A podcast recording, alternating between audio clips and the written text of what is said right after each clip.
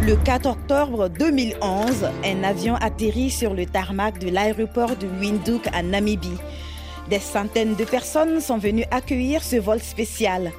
Il transporte 20 crânes. Ce sont des restes de femmes et d'hommes massacrés par l'Allemagne coloniale entre 1904 et 1908. Il ne reste que ces crânes muets pour témoigner de ce qui est considéré par les historiens comme le premier génocide du XXe siècle. 80% des héros et 50% des Namas exterminés par le Deuxième Reich. Deux peuples du territoire qui étaient alors appelés le Sud-Ouest africain allemand. Si certaines anciennes puissances peinent encore à assumer ce passé colonial, d'autres ont présenté des excuses ces dernières années. Le roi Charles III du Royaume-Uni, en déplacement au Kenya en octobre 2023, avait affirmé qu'il ne pouvait y avoir d'excuses aux abus coloniaux, sans toutefois demander pardon. Nous nous intéressons aujourd'hui à l'un de ces crimes de la colonisation, le génocide des peuples Nama et Herero en Namibie, ex-colonie allemande.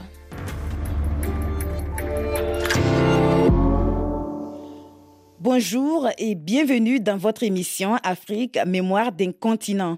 L'Afrique par elle-même est dans les courants du monde. Pour parler de ce génocide qui est longtemps resté dans l'oubli, nous recevons Joël Kotek, historien, professeur à l'Université libre de Bruxelles. Bonjour. Bonjour. D'abord, expliquez-nous qui sont les Herero et les Nama. Alors, à l'époque, en, 1904, euh, ce sont les, deux peuples majoritaires, les deux tribus majoritaires de, ce qui est aujourd'hui la Namibie et qui était une colonie euh, allemande, comme vous l'avez précisé, le Sud-Ouest Africa et donc ils représentent à peu près 40% de la population totale. Et c'était des populations, euh, si on peut dire, ceux qui avaient euh, à cette époque-là les richesses euh, de, ce pays-là Oui, elles vivaient sur des terres et, tout l'enjeu de la colonisation allemande, c'est de, convoiter des terres, de libérer de l'espace vital pour pouvoir y, amener des colons allemands, comme l'avaient fait notamment les, les Britanniques dans leur colonie que ce soit l'Afrique du Sud ou que ce soit l'Australie et la Nouvelle-Zélande. Et l'Allemagne, hein, euh, on le sait, est une puissance euh, moderne et industrielle à cette époque-là. On est en 1884. Mais il lui manque encore quelque chose que les autres pays euh, occidentaux possèdent, les colonies. Et comment les Allemands vont, vont se retrouver en Namibie? Alors, ce qu'il y a effectivement, c'est que comme l'État impérial allemand se crée très tard, en 1870, à la suite de la victoire sur la France, après la bataille de Sedan, euh, effectivement, il manque à l'Allemagne euh, ce qui fait la grandeur euh, impériale d'un pays, c'est-à-dire des colonies. Et donc la France et l'Italie, bien sûr le Portugal, l'Espagne, et, la Grande-Bretagne se sont taillés à la part du lion, et même un petit pays comme la Belgique avec le, Congo. Et donc, elle est, l'Allemagne veut absolument avoir des colonies en Afrique comme témoignage de, sa puissance, de sa montée en puissance. Et donc, euh, dans un premier temps, il reste peu de territoire à se partager. Et donc, euh, c'est euh, en fait à la suite d'initiatives privées un commerçant, un certain Adolphe Loderitz, qui va acheter en fait une baie euh, contre 200 fusils et 100 livres sterling que va lui vendre euh, le chef des Nama, Joseph Fredericks. Et c'est le début de la colonisation allemande. L'Allemagne avait déjà d'autres colonies sur le continent euh, africain. Avant la Namibie, il y avait le Togo, le Cameroun, le Burundi ou des pays qui sont venus aussi un peu plus tard. Est-ce que la Namibie, le fait de viser la Namibie, c'était stratégique? Il y avait quelque chose, une idée derrière? Alors, c'était stratégique au sens où il y avait des terres tout simplement et qu'il y avait des très très bonnes terres agricoles. Et donc comme ils voulaient vraiment créer une, une colonie de peuplement, puisque en fait il y avait pas mal, il y avait, un boom démographique qu'on a connu dans toute l'Europe, et donc il y avait un surplus de population et beaucoup d'Allemands immigraient euh, aux États-Unis. Et donc pour, pour les impérialistes et pour les pan-germanistes, il fallait que ces Allemands restent allemands. Et donc l'idée c'était de créer en fait tout simplement un territoire pour les Allemands. Et donc euh, de créer, comme je l'ai dit, une colonie de peuplement blanche allemande, germanique, qui serait un relais dans une zone qui peut être stratégique effectivement de l'Afrique australe. Quand ils sont arrivés, il y a eu des accords avec les chefs traditionnels Herero et Nama, des accords pour céder aux Allemands une partie euh, de leurs terres. Et qu'est-ce qui va amener euh, la mésentente entre Allemands et Herero et Nama? Mais tout simplement les, les, appétits. Alors dans un premier temps, bien sûr, il y a un peu comme d'ailleurs le cas de la colonisation dans ce que vont devenir les États-Unis, avec entre les Indiens et les, premiers colons blancs qui viennent donc d'Angleterre. Eh bien là, c'est la même chose. Dans un premier temps, les, les Namas et les, et les héros, ils négocient effectivement des accords, euh, et ça se passe relativement bien, ça se passe de manière relativement pacifique. Il y a d'ailleurs les gouverneurs généraux qui sont là, sont plutôt des gens qui, euh, qui comprennent effectivement. Il y a très très peu d'Allemands. Hein. On parle de quelques milliers d'Allemands pour des populations quand même africaines ô combien plus importantes. Et qu'est-ce qui se passe? C'est tout simplement que les appétits vont être de, plus en plus importants. Euh, il y a un lobby des colons, effectivement allemands, qui ne veulent plus louer les terres aux héros, mais qui préféraient tout simplement les, prendre, c'est-à-dire les confisquer. Et pour les confisquer, bah, ils vont euh, ils vont commencer à créer, comme d'ailleurs l'ont fait les, les, Américains euh, encore une fois aux États-Unis, ils vont créer en quelque sorte des tout simplement des réserves et donc les, premières réserves, à la fois d'abord de héros et puis de Nama, vont être créées à partir de 1897. Et à partir de ce moment-là, bien sûr, il y a un changement d'attitude de la part des héros et il y a euh, une petite révolte le 12 janvier, un incident euh, qui voit des héros se révolter, une petite rébellion où euh, 120 Allemands, principalement des soldats, aucune femme, pas d'enfants, sont, euh, massacrés. Qu'est-ce qui va provoquer euh, cet incident-là, justement? L'appétit tout simplement des Allemands et en quelque sorte le harcèlement, puisqu'à la fois vous avez un lobby militaire, parce que les, militaires qui sont là-bas, en fait ce qu'ils aimeraient bien, c'est qu'une fois euh, démobilisés, ils puissent rester sur place et devenir des fermiers. Donc il y a en fait un lobby fermier euh, qui vise ces terres-là, et donc ils cherchent un prétexte pour déclencher en fait tout simplement une guerre. Le fait que la guerre, l'incident a été euh, créé euh, par les, deux peuples Nama et Herero qui ont attaqué euh, ces Allemands. Est-ce que les Allemands se sont basés sur ça? Fait pour dire qu'ils n'ont pas été les premiers à commencer les hostilités. Mais alors, il faut bien préciser qu'à l'origine, les Namas ne se rebellent pas. Les Namas sont plutôt des supplétifs de l'armée de l'armée allemande. Les Namas ne, ne se révolteront qu'une année plus tard. Enfin, ils se révolteront en 1905. Dans un premier temps, ils resteront neutres. Euh, et donc, c'est vraiment une petite, mais, mais, dans un territoire très isolé, encore une fois. Hein. C'est un petit. On peut caractériser, on peut caractériser cette, euh, cet incident, hein, d'incident, d'une petite rébellion, -hmm. dans un endroit très particulier. Euh, parce que l'ensemble du peuple héros ne désire absolument pas euh, se confronter à l'armée allemande, qui est quand même, comme vous l'avez dit, une des armées à l'époque les plus puissantes, sinon la plus puissante d'Europe. Une fois que ces, ces, ces Allemands sont tués, qu'est-ce qui va se passer après? Il y aura une, tout simplement une instrumentalisation et euh, au lieu de négocier comme le voulait le von Lodwein qui était donc le euh, qui était le représentant de, de la couronne impériale et qui lui euh, considère que effectivement il faut négocier, il faut revoir, quitte à grignoter du territoire hein, naturellement et qui n'est absolument pas euh, désireux de déclencher une guerre. Mais malheureusement à Berlin, vous avez euh, des lobbies, les lobbies pan-germanistes qui pensent à travers ce concept euh, d'espace vital du grand géographe Ratzel qui estime que euh, le peuple allemand a besoin d'un espace vital et cet espace vital il le voit notamment en Afrique. Et donc vous avez donc le lobby pan-germaniste, le lobby militaire, le lobby nationaliste qui prend prétexte de cette petite rébellion pour transformer en fait un incident on peut dire euh, en, en guerre coloniale. Donc de transformer euh, cette, euh, cette guerre coloniale en guerre génocidaire en fait fondamentalement. Et donc euh, euh, Guillaume II, donc l'empereur d'Allemagne, va constituer, va former une armée qu'il va confier à un général qui est connu pour sa brutalité, qu qui est surnommé le requin, donc Lothar euh, von Trotta, et qui est chargé non pas de mater, mais d'en terminer avec le peuple héros, encore une fois pour pour s'assurer les terres qui sont convoitées par ces colons allemands et par les soldats allemands aussi. Justement, c'est cet ordre du général von Trotta qui va en faire une tuerie de masse. On écoute Sophie Nagiscard, qui était la commissaire d'une exposition consacrée à ce génocide en 2017 au mémorial de la Shoah à Paris. On a des ordres d'extermination, alors ce qui n'existe pas dans le génocide des Arméniens et le génocide des Tutsis, même dans la Shoah d'ailleurs, il n'y a pas non plus d'ordre euh, explicite qui menace d'extinction et de tuerie les femmes, les hommes et les enfants. Et pour la Namibie, on a cet ordre-là, on en a même deux. On en a un qui a été mis donc euh, contre les populations euh, héréro et euh, donc quelques mois plus tard, alors que les Namas euh, à leur tour vont rentrer en révolte contre le colonisateur allemand, le même ordre va être émis à l'encontre de ces populations. Afrique Mémoire d'un continent reçoit aujourd'hui l'historien-chercheur Joël Kotek. Après ce que nous venons d'entendre concernant cet ordre d'extermination, euh, qu'est-ce, que vous pouvez dire par rapport à ça? C'était quelque chose qui a été prémédité par définition, et c'est pour ça qu'on caractérise euh, les massacres de 1904 de génocide. Un génocide, c'est quoi? C'est l'intention euh, volontaire, planifiée, de faire disparaître un peuple qui est considéré de trop sur Terre. Et donc, cet ordre Vernichtungsbefehl qui est euh, rédigé par von Trotta lui-même est la preuve effectivement qu'on a affaire là au premier génocide du XXe siècle. Et donc oui, bien sûr, et, explicitement il dit qu'il n'épargnera personne, pas plus les femmes que les enfants. Et donc, euh, il y a eu un certain moment de débat entre les historiens. Je pense qu'aujourd'hui, que les historiens sont d'accord pour affirmer qu'il s'agit là, quelque temps, euh, pratiquement dix ans avant le génocide des Arméniens, qu'il s'agit là du premier génocide. Il y avait notamment des leaders qui ont conduit l'insurrection des deux peuples Nama et Herero.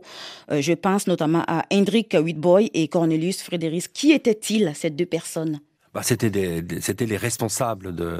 Alors c'était là, vous, me citez effectivement deux, chefs Nama, euh, qui étaient des gens qui étaient en, charge de, leur population et qui voilà et, se sont rendus compte. Alors après euh, les, massacres commis par, par l'armée allemande et notamment la bataille de Waterberg, etc., ils se sont rendus compte que leur tour allait arriver, que leur propre terre allait être finalement confisquée également par les colons allemands, etc.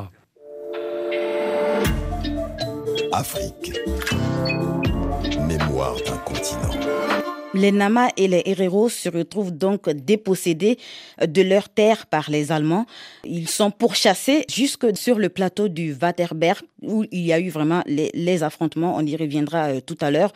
Les survivants vont se retrouver dans le désert. Qu'est-ce qui va se passer euh, à ce moment-là, euh, Joël Kotek alors en fait, ce qu'il y a, c'est qu'à l'origine, donc il y a une bataille qui se déroule en, août 1904. Euh, Alors a, priori, les, héros qui sont dirigés par le Mahero qui est leur chef, hein, Samuel Mahero qui est leur chef, euh, s'attendent à pouvoir négocier en fait tout simplement avec les Allemands, mais il n'en est pas question puisque on a des, des courriers donc, du général von Trotta qui dit qu'il a l'intention d'exterminer en totalité ce peuple-là. Et donc, euh, d'ailleurs, c'est une bataille effroyable, puisque pratiquement tous les combattants et ceux qui les accompagnent, les femmes et les enfants qui accompagnent les combattants, on parle de l'ordre à peu près de, de 5 à 6 000 personnes, sont euh, assassinés et ce qui reste de ces populations-là qui réussissent à s'échapper parce que Lotwein avait, euh, excusez-moi, Von Trotta avait laissé un couloir et donc ils vont s'échapper vers le désert du Kalahari, qui est un désert pratiquement privé d'eau et donc la plupart des, survivants donc euh, du massacre de, la bataille de Waterberg vont mourir euh, tout simplement de, de faim et, de privation d'eau. Quand ils prennent le chemin de ce désert-là, l'idée pour eux, c'est d'abdiquer, c'est de, laisser tomber la guerre. Ce n'est plus de continuer. Mais l'Allemagne va continuer à les poursuivre ou aussi à encercler ce désert-là pour les laisser mourir de faim. Oui, alors c'est en ça qu'on doit parler effectivement d'un génocide. C'est-à-dire qu'il n'est pas question, encore une fois, pour, euh, pour Von Trotta de négocier quoi que ce soit.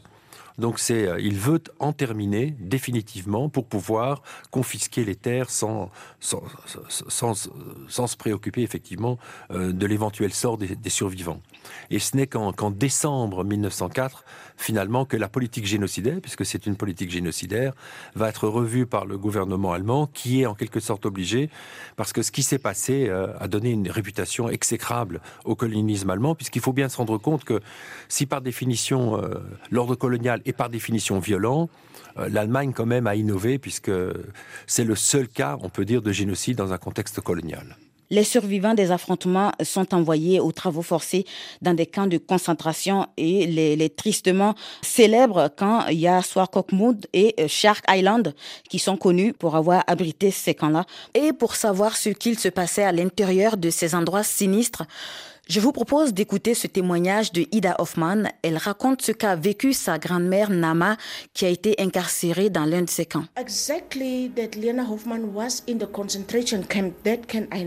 Je sais que Leona Hoffman était dans un camp de concentration, mais je ne sais pas lequel. Mais elle a raconté aux personnes qui lui ont survécu comment les prisonniers du camp devaient nettoyer les crânes des autres cadavres, comment les scalper, retirer la peau et les yeux, toutes ces choses horribles. Elle ne l'a pas fait elle-même. Mais elle a vu les autres le faire. Mais parlons des prisonniers. Ils étaient esclaves et vous savez comment les esclaves sont traités. Ils mouraient de faim. Mais ce qui est pire que tout, c'est qu'ils devaient retirer la peau sur les cadavres, que ce soit leurs fils, leurs maris, leurs pères, leurs oncles, leurs amis, qui sais-je. Le fusil sur la tempe, ils devaient nettoyer les crânes et les mettre dans des boîtes pour les envoyer en Allemagne. Ensuite, ils devaient eux-mêmes enterrer le reste des corps. On vient d'écouter ce témoignage issu de la Marche du Monde sur RFI. Joël Kotek, je vous laisse réagir à ces mots forts et poignants euh, qui ont été prononcés par cette femme. Ce qui est terrible, c'est que donc l'ordre d'extermination est revu donc en décembre 1904 on autorise les survivants héros à revenir euh, en Namibie. Le souci, c'est qu'ils vont être internés.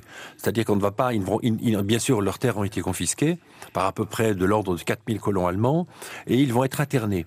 Alors, dans un système concentrationnaire, alors les Allemands n'ont pas inventé le système concentrationnaire. Ils vont être internés dans, ce qu'on appelle déjà des Konzentrationslager, qui est le nom que les Allemands donneront au camp de concentration. Et en fait, c'est une invention qui a été inventée par les Espagnols lors de la guerre d'indépendance à Cuba en 1898, qui va être reprise par les Britanniques lors de la guerre des bourgs dans le pays à côté, en Afrique du Sud, euh, où là aussi ils vont créer des concentration camps. Mais disons que la, caractéristique, je dirais, du système concentrationnaire allemand du Second Reich et pas du Troisième Reich, donc du Second Reich allemand, c'est que cette fois-ci, contrairement aux Cubains et contrairement aux bourgs d'origine hollandaise, euh, eh bien les internés, les héros et les namas vont être sous, contraints à, du travail, c'est-à-dire et à du travail d'esclaves. Et en fait, ce sont pratiquement euh, euh les survivants du génocide de 1904 qui vont en fait créer, construire ce qui est aujourd'hui la Namibie. C'est-à-dire qu'ils vont construire les voies ferrées, ils vont construire euh, les villas, ils vont, ils vont construire même le Parlement, etc. Donc on est vraiment dans un système esclavagiste extrêmement dur, où les conditions de vie dans les, dans les camps de concentration sont, sont terribles, et rappellent ceux des camps de concentration nazis, pas des centres d'extermination, mais des camps de concentration nazis. En une année, on peut parler de 50% de mortalité. Et euh, dans les registres, puisque les Allemands ont des registres des morts, la plupart des gens sont notés, sont donnés pour morts par épuisement. Donc les gens sont très mal nourris, les gens ne sont pas soignés. Euh, et donc la maltraitance est terrible. Et le fait qu'ils sont obligés notamment à, s'occuper des cadavres et à, enlever les, comme c'est très bien expliqué par Hoffman, n'est qu'un des aspects de la cruauté et de la, et de la barbarie, effectivement, de l'internement des Allemands. Euh, il faut savoir que les héros sont loués euh, à la pièce. Euh, aux fermiers, à l'industrie, etc. Et en fait, et là, ça rappelle un peu le, système concentrationnaire nazi, et notamment à Auschwitz III. On reviendra tout à l'heure sur les liens avec le système concentrationnaire du Troisième Reich nazi. Vous l'avez entendu dans le témoignage, les crânes des victimes étaient aussi envoyés en Allemagne. Cela dans quel but? Alors dans un but absolument morbide, euh, tout simplement euh, un certain nombre de... À partir du moment où vous avez cet ordre absolument inique et absolument euh, barbare, cette décision d'exterminer un peuple, il faut le justifier. Et donc ce sont des scientifiques qui vont servir de justification à, cette barbarie-là. Et donc l'objectif, c'est de, démontrer tout simplement que euh, les Africains ne sont pas des êtres euh, humains égaux aux Blancs, etc. Et vous, allez avoir un certain nombre de, scientifiques allemands, euh, dont Eugen Fischer, qui est un des plus grands généticiens allemands, qui va se rendre en Namibie et qui va notamment travailler sur une collection de 700 crânes de Nama et de héros qui sont morts de faim, etc. Et pour écrire notamment un certain nombre d'articles, soi-disant scientifiques, bien évidemment, destinés à démontrer l'inégalité raciale entre les peuples et en quelque sorte aussi à justifier l'extermination de peuples qui, en quelque sorte, à leurs yeux, n'ont aucune valeur. En tout cas, aucune valeur ajoutée pour l'humanité, si ce n'est celle peut-être de travailler jusqu'à épuisement.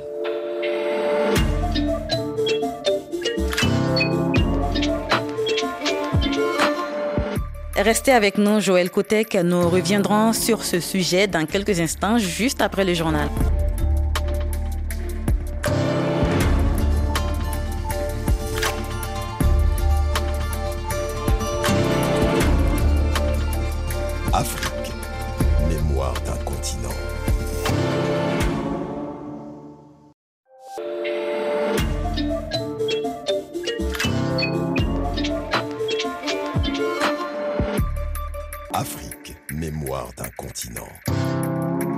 Penaï Traoré.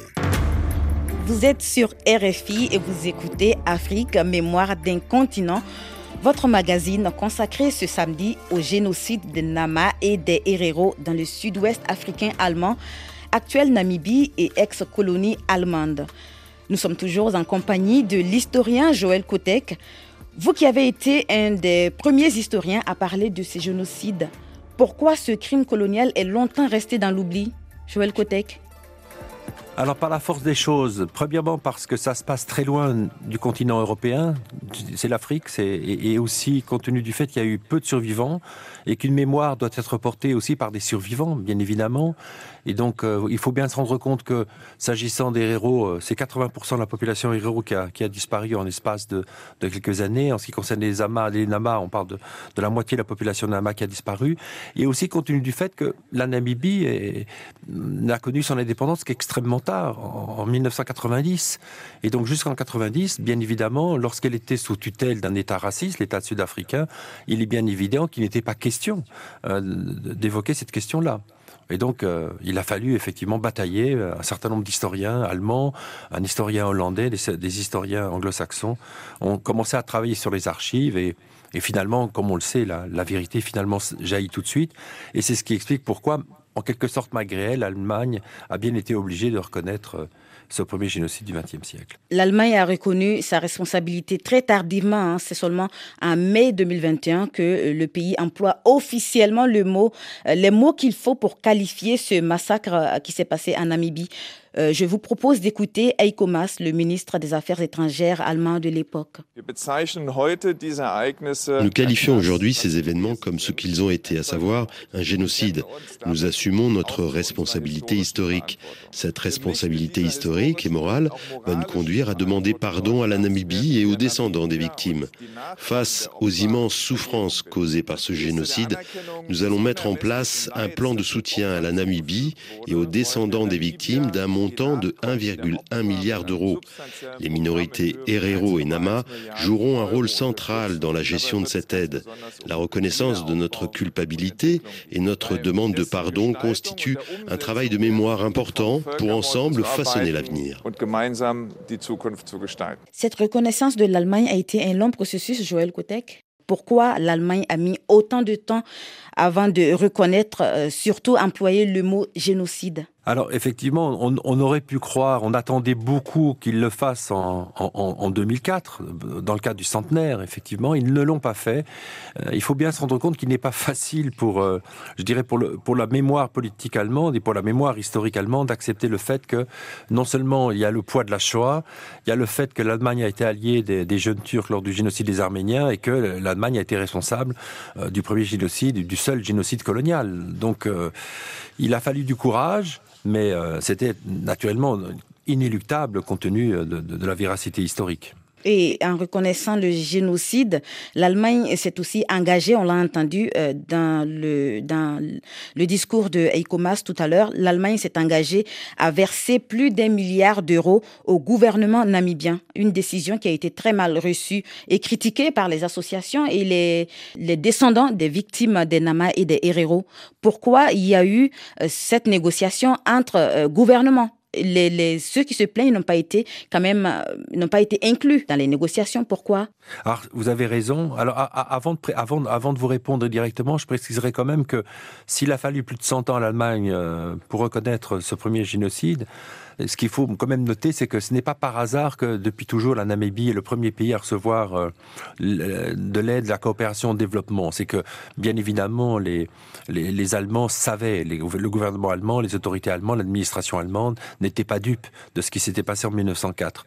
Donc ce qu'ils font en fait, c'est c'est à la fois plutôt une reconnaissance, une augmentation effectivement de cette aide à la coopération. Alors pourquoi est-ce que les NAMA n'ont pas été directement C'est dû sans doute à des, à des problèmes de, politique interne euh, propre à, la Namibie. Euh, je l'ai dit, les Namibiens, euh, les Nama à l'origine et les, et, les Herero constituaient presque la majorité de la population de ce qui était, de ce qui est aujourd'hui la Namibie. Ce n'est plus le cas aujourd'hui. Les Herero sont des minorités, comme l'avait précisé le ministre Maas. Et donc, voilà, à partir de ce moment-là, c'est le gouvernement qui est dirigé plutôt par des, des peuplades Ovambo qui a mené les négociations. Et sans doute, une des peurs, c'était peut-être de voir euh, euh, des groupes oppositionnels profiter de la manne qui viendrait de l'Allemagne pour contester le pouvoir, les, les, hommes politiques au pouvoir, l'actuel gouvernement. Donc voilà, on est plutôt dans la politique, dans la cuisine de, politique intérieure. Il faut préciser que ce, montant promis par l'Allemagne n'est pas, euh, pas un montant qui est donné en guise de réparation. Le terme qu'ils ont employé, c'est l'aide au développement sur 30 ans. Pourquoi l'Allemagne refuse de euh, considérer cette aide-là, ce montant-là, comme une indemnisation pour les réparations du tort commis au peuple Nama et Herero Ce qu'ils disent, c'est que, bon, ils parlent de compensation, effectivement, ils parlent d'aide au, développement. Ce qu'ils disent, c'est qu'on ne répare que des survivants, c'est-à-dire que, les, ceux qui ont été réparés dans le cas de la Shoah, c'était les gens vivants qui avaient survécu au système, notamment concentrationnaire, etc. Et qu'on ne verse pas des réparations à des enfants, des petits-enfants, à des gens de la troisième, quatrième génération. Hein. c'est la, c'est la gouvernement allemand. Et puis là aussi, il y a peut-être des considérations peut-être plus géopolitiques.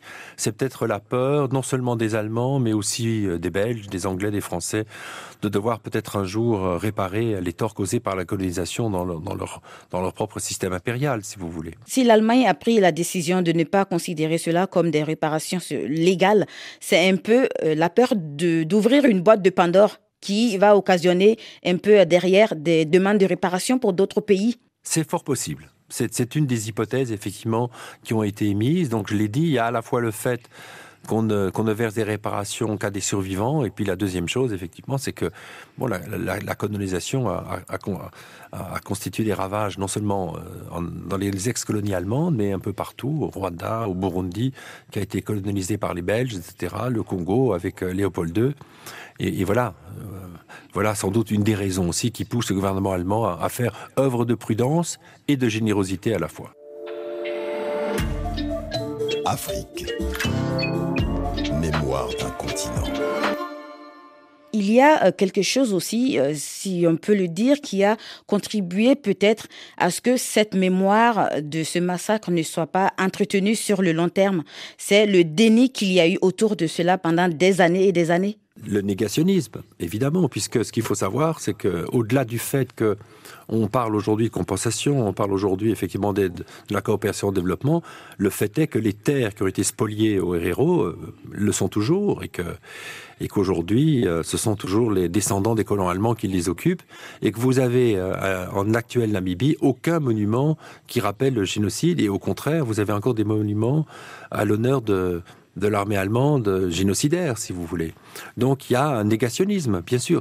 Tout génocide, par définition, se crée du négationnisme, et donc il y a euh, un négationnisme euh, anti-héros, anti-Nama extrêmement puissant. Il y a des lobbies, effectivement, qui font tout pour qu'on ne reconnaisse pas effectivement ce génocide-là. Notamment sur le site du camp de Shark Island, on retrouvait encore euh, des, monuments, peut-être un monument au nom des bourreaux et pas de commémoration, pas de rien qui rappelle euh, les peuples qui ont été massacrés à cet endroit-là. Oui, on a la liste, euh, en fait, des, des, soldats qui sont tombés au champ d'honneur et qui sont en fait des génocidaires. Il faut bien se rendre compte que on a affaire à, sans doute, non pas la meilleure armée d'Europe, mais peut-être la meilleure armée du monde à l'époque, qui combat des gens qui sont euh, pratiquement euh, sans défense. Et, donc voilà, on, a, on met à l'honneur des, des génocidaires. Et ça, c'est vraiment le, paradoxe, puisqu'aujourd'hui, quand même, la Namibie, elle, est libérée de ces, de ces depuis bien longtemps, mais ils y vivent toujours.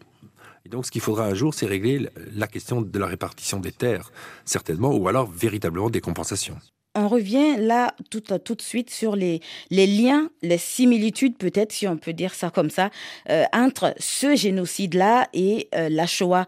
Le premier gouverneur euh, de Namibie, Heinrich Göring, même s'il n'a pas organisé hein, ce génocide, il est connu pour être le père du tristement célèbre Hermann Göring, qui deviendra le bras droit d'Hitler. Il y a aussi Eugene Fischer, le médecin qui a utilisé les crânes des Africains pour les expériences scientifiques à caractère racial. Lui, il a adhéré au parti nazi en 1940 et sera le professeur de Joseph Mengele, surnommé l'ange de la mort, qui euh, va être à l'origine de l'assassinat de plus d'un million de personnes à Auschwitz. Tous ces liens interrogent quand même Joël Kotek.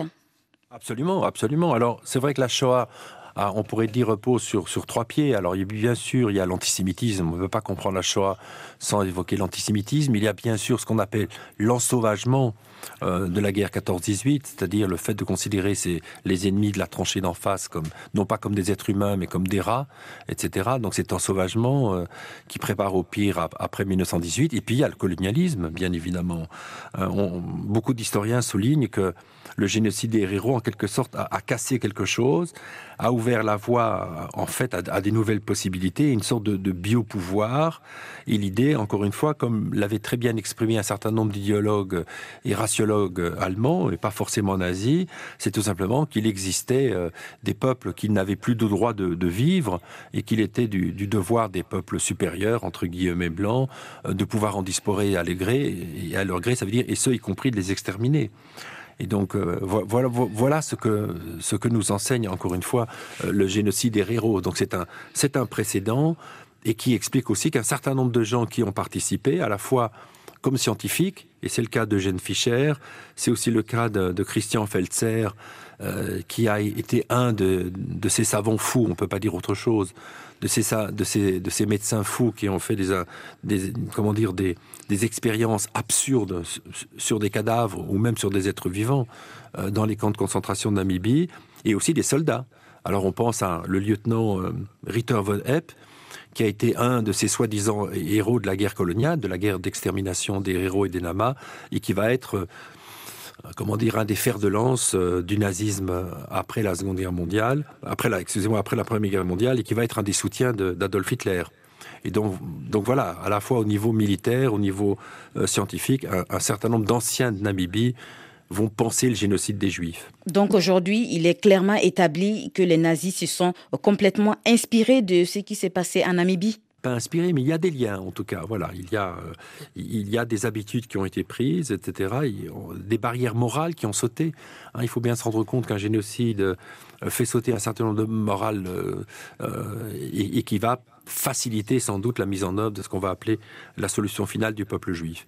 Et, et on le voit effectivement dans, comme vous l'avez bien évoqué, le cas du, du professeur Mengele, aussi un de ces savants fous qui va reproduire un certain nombre de d'expériences absurdes, notamment sur les jumeaux, qui avaient été faits euh, contre, euh, à, l'encontre de, de, jumeaux euh, namibiens contre des juifs à Auschwitz. En octobre 1915, le sud-ouest africain allemand, la Namibie aujourd'hui, devient un protectorat britannique au cours de la Première Guerre mondiale. Et que devient cette histoire une fois que le pays change de main, Joël Kotek L'histoire ne sera pas écrite puisque assez rapidement, en fait, les Britanniques vont confier à ce qui va donner l'Afrique du Sud le soin de gérer la Namibie. Et voilà, et, le, cadet des soucis euh, des gens qui euh, contrôlent, qui contrôlent l'Afrique du Sud est, de s'intéresser bien évidemment euh, à cette question coloniale terrible, puisque par la suite, on sait que le système d'apartheid va être va, constituer le fer de lance de, l'Afrique du Sud, et donc ils ne vont rien toucher aux conséquences de ce qu'a été, encore une fois, le génocide, par définition, puisque jusqu'à aujourd'hui, je vous l'ai dit, les descendants des colons allemands contrôlent toujours les terres qui ont été spoliées, confisquées aux populations à la fois Nama et Rero. Donc il faudra attendre véritablement pour que la mémoire émerge lentement. Il faudra attendre d'abord, encore une fois, l'indépendance en, en, 1990 et puis la constitution d'une société civile à même de pouvoir faire porter la voix des, descendants des survivants des massacres et du génocide de 1904 et 1905 pour le cas du Nama. Cette mémoire a émergé au fil du temps grâce à, un document très précieux qu'on a appelé le Blue Book. Euh, de quoi il s'agit dans ce document-là? C'est les Britanniques qui ont consigné, mais pas forcément pour, pour qu'on sache ce qui s'est passé, c'était peut-être pour l'utiliser à des fins, euh, à des intérêts propres plus tard. Oui, parce qu'il y a une sorte de compétition entre les puissances impérialistes pour le contrôle de l'Afrique, et, chacune des puissances tend à démontrer que, que ses concurrents font des politiques qui sont euh, barbares, inhumaines, etc., contraires, euh, on pourrait dire entre guillemets, aux droits de l'homme. Et donc, par exemple, on sait que la Grande-Bretagne a beaucoup critiqué, et a raison, la colonisation belge au Congo, et donc effectivement, on va tirer prétexte, encore une fois, de, l'abominable génocide commis par les par le Deuxième Reich pour euh, condamner l'impérialisme et le colonialisme allemand. Et donc c'est vrai que les témoignages qui sont réunis dans ce Blue Book sont extrêmement utiles pour les historiens, puisqu'ils ont fait un certain nombre d'interviews qui sont euh, utilisées aujourd'hui. Il raconte notamment des propos hein, rapportés par ceux qui ont vécu cette époque-là, les héros et les Namas, qui ont témoigné de ce qu'ils ont vécu dans ces camps. Absolument, oui, oui, c'est ça l'intérêt, encore une fois. Et par exemple, dans, un des articles que j'ai écrits, je me suis pas mal inspiré des témoignages qui ont été à la fois des témoignages de survivants et des témoignages aussi de témoins, puisqu'il y avait des témoins, bien évidemment. Il y avait pas seulement des Allemands, il y avait des, Britanniques, il y avait des Hollandais qui vivaient notamment à Windhoek, et donc on a recueilli les témoignages de ces gens-là. Mais cela ne signifie pas qu'une fois que la Grande-Bretagne s'empare du territoire, qu'elle va euh, en quelque sorte modifier la loi de la répartition des terres. Aujourd'hui, comment on s'empare de cette histoire en Namibie et aussi hein, dans le monde des historiens? Il a fallu aussi beaucoup de temps pour que le monde des historiens s'en empare. Pendant très longtemps, on faisait du génocide des Arméniens, et, pas seulement des Arméniens, mais aussi des Grecs pontiques, comme le premier génocide. Et puis il a fallu, euh, encore une fois, un certain nombre d'années, un, un, grand nombre d'écrits, euh, beaucoup d'articles, etc., des conférences internationales pour que, entre historiens, pour que finalement euh, l'histoire avec un grand H s'en empare et, et, après l'histoire, la politique s'en empare. Et donc euh, voilà, une lente émergence aussi du côté des historiens. Et par exemple, dans le cadre du mémorial de la Shoah où j'ai travaillé pendant quelques années, je me souviens qu'il y a à peu près dix ans, j'ai été amené à, à présenter le cas du génocide des héros pour que le mémorial finalement s'en empare et décide effectivement de lui consacrer euh, une exposition qui a été faite par notamment euh, Sophie Nagiscard.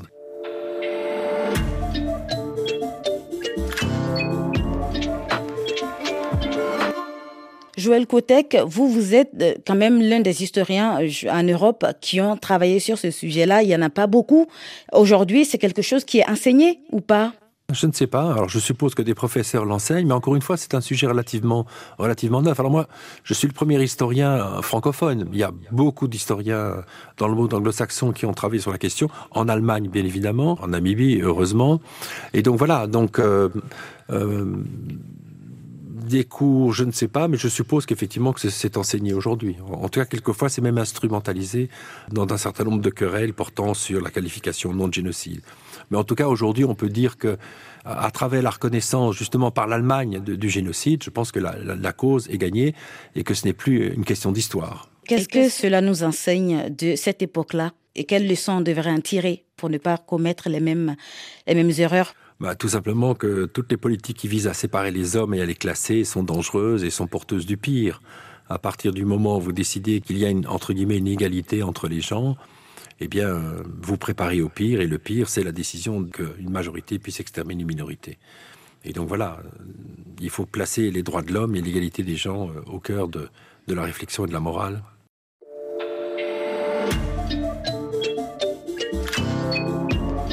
En mai 2021, plus d'un siècle après ces atrocités, l'Allemagne a reconnu pour la première fois avoir commis un génocide en Namibie. Une reconnaissance tardive, certes, de ces crimes longtemps restés sous silence. Quand les descendants des Herero et des Namas sont allés accueillir les crânes de leurs ancêtres ce jour d'octobre 2011, ils ont certainement suscité de l'espoir ailleurs sur le continent pour que la lumière soit faite sur d'autres crimes coloniaux et ainsi lever l'éclipse qui jette l'ombre sur une histoire africaine qu'il est encore temps de se réapproprier. Merci à notre invité Joël Kotek, professeur à l'Université libre de Bruxelles, un duplex avec nous grâce aux moyens techniques de la radio-télévision belge, la RTBF, que nous remercions au passage. Merci à mon équipe, Tagim Fatraoré à la réalisation, Delphine Michaud à la coordination. Et à ma place la semaine prochaine, ça sera Elgas que vous allez retrouver. Il vous parlera de l'histoire du djihadisme africain. Et n'oubliez pas que vous pouvez aussi écouter cette émission sur les environnements numériques de RFI, RFI Pure Radio, qui est notre application, et aussi sur le site internet rfi.fr. Afrique, mémoire d'un continent.